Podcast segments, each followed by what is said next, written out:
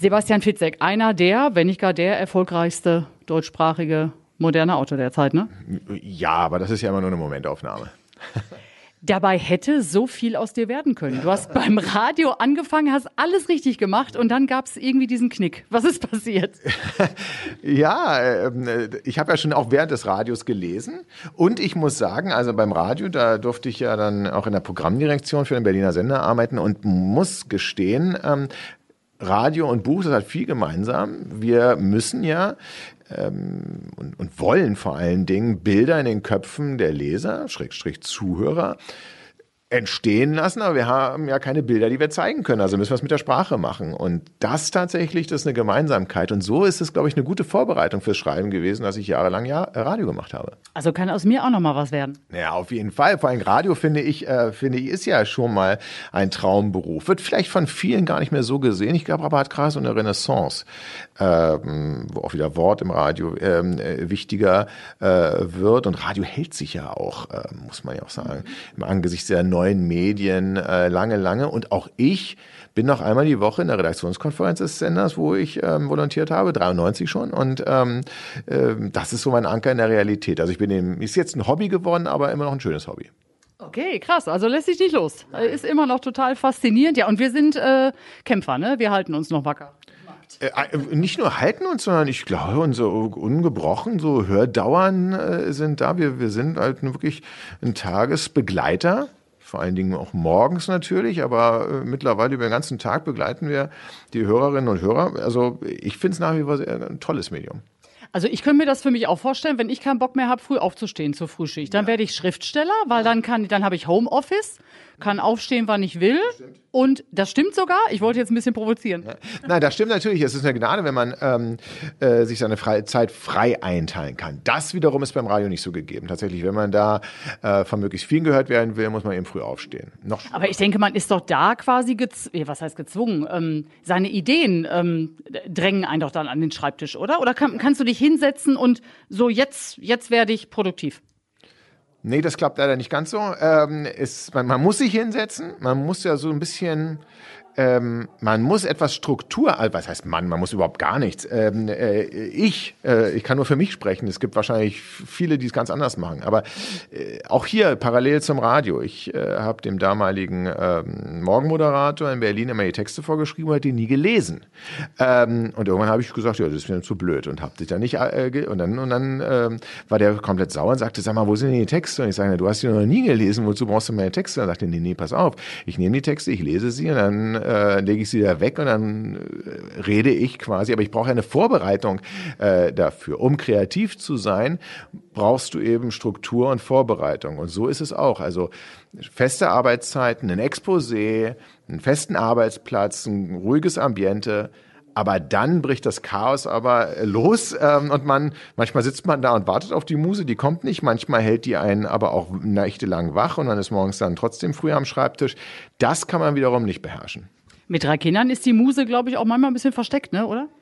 Wo ist die Muse versteckt? Mit, mit drei Kindern. Ach so, mit ja, mit äh, drei Kindern, da muss man eben flüchten. Also ich kann nicht zu Hause schreiben, das ist völlig, äh, völlig ausgeschlossen.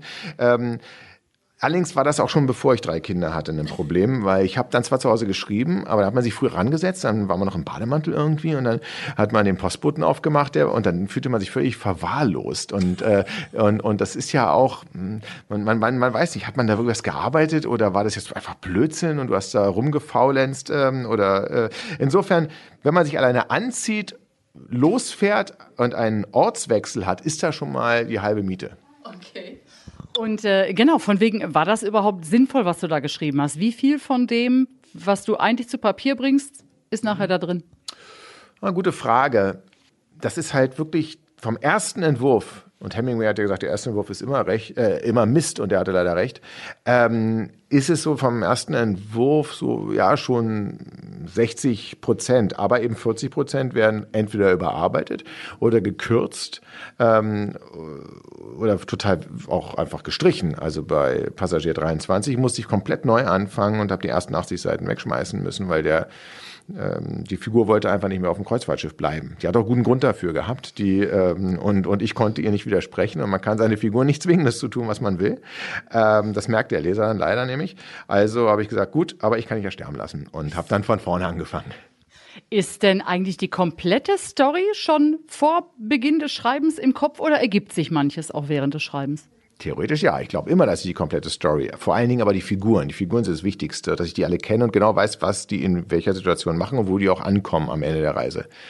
Merke dann aber nach 80 Seiten, das ist eigentlich ein schöner Moment, dass ähm, das mir entgleitet, dass die jetzt das machen, was sie wollen und nicht mehr was ich will. Das ist schön deswegen, weil es kein Reißbrett äh, mehr ist, aber da ist auch der typische Moment, wo dann so klischeemäßig diese Schreibblockade einsetzt, wo man nämlich denkt, ach du meine Güte, die Geschichte, die man eigentlich erzählen wollte, funktioniert die überhaupt noch? Und wenn nicht, die andere, die neue, ergibt die irgendeinen Sinn? Ähm, und dann ja, sitzt man so manchmal wie das äh, Kaninchen vor der Schlange und weiß nicht, ob man überhaupt noch weiterschreiben soll. In deinen Büchern, darf ich so sagen, wimmelt's von traumatisierten Psychopathen, Schizophrenen, multiple Persönlichkeiten, die komplette Krankheitspalette. Fasziniert dich die Psychologie oder wie kommt das? Oder, oder lebst du da irgendwas aus? Nein, es fasziniert mich natürlich äh, schon die Psychologie. Ich bezeichne es immer so wie auf dem Planeten gibt es die Tiefsee, ein Ort, den wir alle irgendwie schon kennen. Wir haben eine Vorstellung davon, aber keiner von uns war da. Also würde ich mal behaupten. Ähm, außer ganz, ganz wenigen Menschen. Und die habe ich noch nie persönlich kennengelernt. Und so ist es mit unserer Seele. Die tragen wir sogar mit uns herum, mit unserer Psyche, aber ist trotzdem so unergründlich ähm, und äh, so erforscht wie die Tiefsee. Das ist natürlich ein gefundenes Fressen für Autoren. Autoren entdecken gerne neue Welten. Aber um es zu konkretisieren, es wimmelt vor allen Dingen in meinen Büchern ähm, von Opfern. Und Menschen, die lernen müssen, mit Gewalt, mit Schicksalsschlägen, mit Widrigkeiten umzugehen und deren Leben sich verändert. Und das ist das, was mich interessiert, denn erst wenn wir oder gerade wenn wir Gewalt beispielsweise ausgesetzt sind, müssen wir uns entscheiden, häufig in Bruchteilen von Sekunden und zeigen unser wahres Ich, wer wir wirklich sind. Also Gewalt reißt uns auch häufig die Maske vom Kopf. Das ist eigentlich, was mich viel mehr interessiert als jetzt der eigentlich schon sehr auserzählte Serienkiller. Du hast schon viele Lesungen an ungewöhnlichen Orten gemacht, ne? Eine Studenten-WG oder beim Bestatter, heute hier in der Volksbank in Hamm. Nimmst du auch Ideen mit äh, von solchen Orten? Das war jetzt eine ganz gute Reihenfolge. Bestatter, Volksbank. Ähm, das war nicht die Steigerung. Nein, nein, nein, nein, nein. Ähm, äh, man, muss, man muss gestehen, dass auf die wirklich, wirklich guten Ideen, die außergewöhnlichen Ideen, die du gerade aufgezählt hast, äh, sind ähm, andere gekommen, nicht ich. Also ich wollte einen Lesemarathon machen und zwar 50 Lesungen in einer Woche bei Leuten zu Hause. Und das war also, dass man morgens in Potsdam beginnt und dann ähm, über Berlin Richtung Hamburg beispielsweise fährt und sowas und auf, der, auf dem Weg immer mal für eine halbe Stunde irgendwo anklopft. Da haben wir 50 äh, Gewinner gehabt, die das machen wollten und die haben sich alle außergewöhnliche Orte, ausnahmslos außergewöhnliche Orte ausgesucht. Die eine hat beim Bestatter gearbeitet, nur auf der Trauerhalle reden. Ähm, andere ähm, hat eine Kirche organisiert, wo ich auf der Kanzel äh, stand. Dann beim Zahnarzt. Eine Zahnärztin hat mich auf den Zahnarztstuhl gesetzt und die armen Patienten wurden zwangsverpflichtet zum Zuhören. Also äh, das tatsächlich wird jetzt immer so mir zugeschrieben auf meine Fahnen. Dabei sind die wirklich außergewöhnlichen Orte. Das war die Kreativität der Leserinnen und Leser. Aber dass demnächst jetzt hier ein Krimi in der Hammer Volksbank verortet ist, eventuell? ähm, eher, eher nicht, weil ähm, ganz selten es so ist, dass mich Orte äh, inspirieren. Ich komme tatsächlich meistens von den von Figuren äh, her und ich habe ähm, ähm, Menschen kennengelernt, die äh, außergewöhnliche Berufe haben. Beispielsweise meine Mutter, ja, ähm, die ist leider schon verstorben, aber irgendwann fiel mir auf, Mensch, aber das ist ja eigentlich auch eine Romanfigur, weil die war Lehrerin, aber Lehrerin im Knast.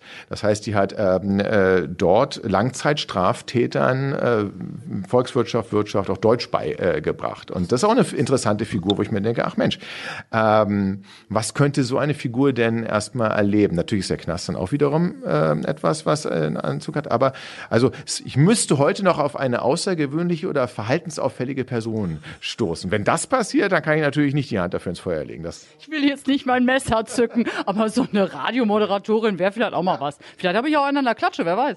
Also davon gehe ich äh, jetzt ganz sicher aus. Nein, nicht, dass du einen an der Klatsche hast, sondern dass ähm, es hier unter den Zuhörern den einen oder anderen gibt, wo man sagt, okay, der hat jetzt einen Pfeil im Kopf. Also ich glaube auch in der Redaktion, ne, das ist ja ähm, meistens, also jeder, der jetzt uns hört, äh, muss mal an seinen Kollegenkreis denken, da ist bestimmt einer darunter, der einem zum Psychothriller inspirieren könnte.